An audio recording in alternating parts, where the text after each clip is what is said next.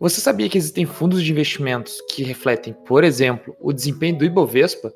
Esses são os Exchange Traded Funds, conhecidos no mercado como ETFs. Se você quer saber mais sobre como esses fundos funcionam, seja muito bem-vindo a mais um episódio do Short Squeeze. O Short Squeeze é o podcast Dicas Curtas da Smart Money, o portal inteligente de investimentos. Sou o Guilherme Guerreiro e hoje eu estou acompanhado novamente do Thiago Montemeso, que é sócio na Messi Investimentos. E aí, Thiago, tudo bem? Certo contigo?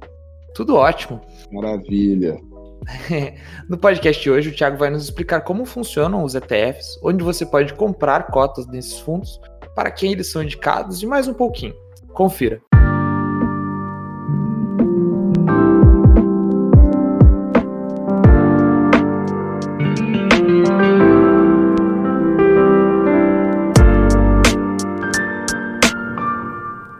Tiago, a gente sempre gosta de começar pelo básico aqui, pela pergunta mais básica. O que é um ETF exatamente? Perfeito. É, um ETF nada mais é do que um fundo de investimento. Né? Então, tu já sabe exatamente uh, que tipo de carteira tu está investindo, negociado diretamente na bolsa. Né? Negociado exatamente no mesmo ambiente onde tu pode comprar ações da Petrobras, da Vale, do Banco do Brasil. Também tu pode comprar esse tipo de investimento. São fundos com uma gestão passiva, né, onde tu não precisa te preocupar quais são as ações, uh, estudar quais são as ações que estão dentro desse fundo. Excelente. E qual a diferença de um ETF, né, de um Exchange Traded Fund, para um fundo convencional? É, mais ou menos essa, essa gestão automatizada é uma delas, né, Thiago? É, uh, num fundo tradicional, dificilmente tu sabe o que, que o gestor está comprando, né? Até os gestores têm que divulgar, mas normalmente com um atraso de alguns meses. Já no ETF, não. Né? Se eu quero investir, por exemplo, no Ibovespa, que é onde a gente né, ouve no jornal, lê na Smart Money, ah, o Ibovespa subiu 2%, e eu quero investir exatamente no Ibovespa, eu consigo comprar né, o ETF, e o principal ETF hoje do Brasil, que é BOVA11. E aí existem vários emissores uh, hoje no mercado que replicam o Ibovespa, cada vez mais aí com custos mais baixos. Né? Então, existe o BOVV11, o BOVA11, o BOVX11, são todos ativos que representam o mesmo ativo, o Ibovespa, mas de diferentes emissores. E existem diferentes tipos de ETF, né? Tiago, pode explicar para a gente? Existem ETFs, inclusive, de renda fixa, né? Exatamente. Hoje uh, existem ETFs uh, ligados ao mercado de ações, né, de determinados setores. Eu comentei o BOVA11, ativos de small caps, ativos ligados ao setor de uh, construção, setor de materiais, uh, de, uh, materiais utilitários, né? E também ETFs internacionais, como o IVVB11, que replica o S&P 500, China 11, que replica a bolsa chinesa, Europa e também ETFs de renda fixa. O interessante do ETF é que tu consegue diversificar em inúmeras classes de ativos, às vezes comprando um, dois, três ativos. É, e a gente tem também, em relação a alguns fundos convencionais, a gente tem diferenças na tributação né, de um ETF. Ele, ele é tributado de uma maneira diferente de ações e também um pouquinho diferente dos fundos de investimento, né, Thiago? É, os, os ETFs de renda variável, né, eles têm o mesmo, a mesma alíquota, porém eles não têm aquela isenção de 20 mil reais por mês. Então, né, se tu comprar 100 reais e vender 120 reais, tu vai ter que apurar o imposto de renda.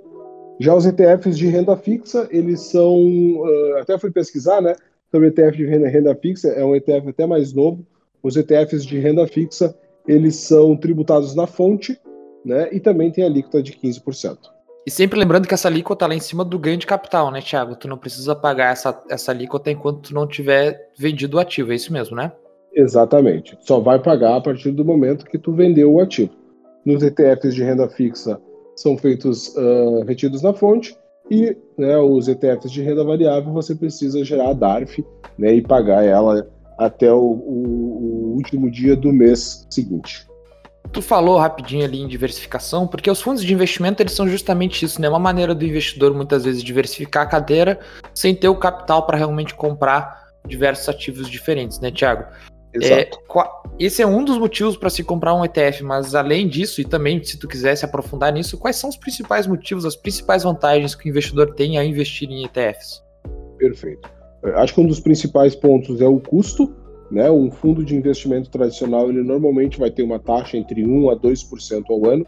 Esses fundos, uh, os ETFs, por exemplo, eles já têm uh, uh, taxas muito mais baixas, em torno de 0,20, 0,30, que já é diluído na cota. A diversificação, tu consegue diversificar muito mais fácil comprando poucos ativos. A liquidez, né? A liquidez ela é exatamente igual das ações. A partir do momento se tu quiser vender a tua cota hoje, tu vende hoje, nesse momento, no preço de agora, e recebe esse dinheiro em dois dias. Muitos fundos de renda variável, uh, né, de fundos de ações, eles vão te entregar esse patrimônio normalmente 30 dias depois. A cotização não é a cota do dia, ela vai sofrer aí no ajuste, então ela tem uma liquidez uh, muito, mais, muito mais fácil.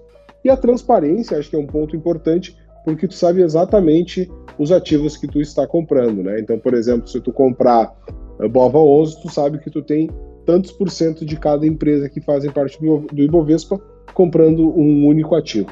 Excelente. E puxando um pouquinho para a questão da, da corretagem, essa seria a maior diferença entre, por exemplo, tu comprar um ativo que é indexado ao desempenho do Bovespa diretamente na bolsa, em comparação por exemplo, comprar no aplicativo do banco, né? Seria basicamente a taxa de corretagem mais baixa, ou tem mais alguma diferença?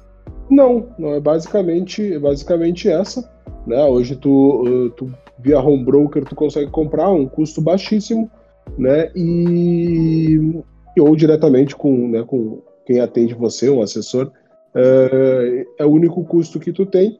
E o custo de de administração, né, como os fundos têm, ele é direto na cota, ele é, é, acaba sendo muito mais baixo, como eu comentei, 0,2%, 0,3% ao ano, enquanto um fundo tradicional vai 2%, mais a taxa de performance, né? Excelente. É, e na tua opinião, Thiago, para quem são indicados os ETFs? Para que perfil de investidor tu indica o, comprar esse tipo de fundos de investimentos? Perfeito. O ETF é, é, a gente vê como um dos principais veículos para quem quer acessar a bolsa, a bolsa de valores, quer acessar investimentos, quer ter sua parcela uh, voltada para ações, não quer se preocupar tanto em, em, ter que analisar uma empresa a fundo, uh, olhar o balanço. Então, ela, ela serve para todos os tipos de investidores, né? só precisa estar exposto a um determina, uma determinada classe de ativos. Uh, e ela pode ser para qualquer idade.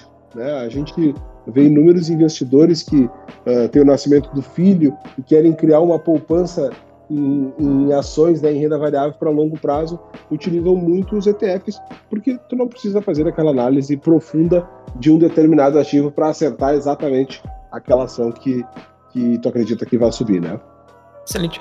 E tem outra questão também, que é hoje os ETFs são uma maneira que o investidor tem para investir, por exemplo, em criptomoedas através do balcão da bolsa, né, Thiago? Não são todas as bolsas de valores que, que têm criptos negociadas no balcão via ETF, mas eles são também uma maneira de investir em criptos, né? Exatamente. É, hoje uh, tem, já tem alguns ETFs. Hoje o principal ETF é o Hash11, H-A-S-H11, né? Então tu consegue te expor a, a, alta de um determinado, de uma determinada carteira de, de criptoativos, né, diretamente na bolsa de valores, não tendo que mandar esse dinheiro para fora, é, comprar por uma, por uma corretora que tu não conheça, né, lá, lá de fora, então acaba uh, facilitando o trabalho de quem não quer ser um especialista em criptoativos. Excelente, Thiago.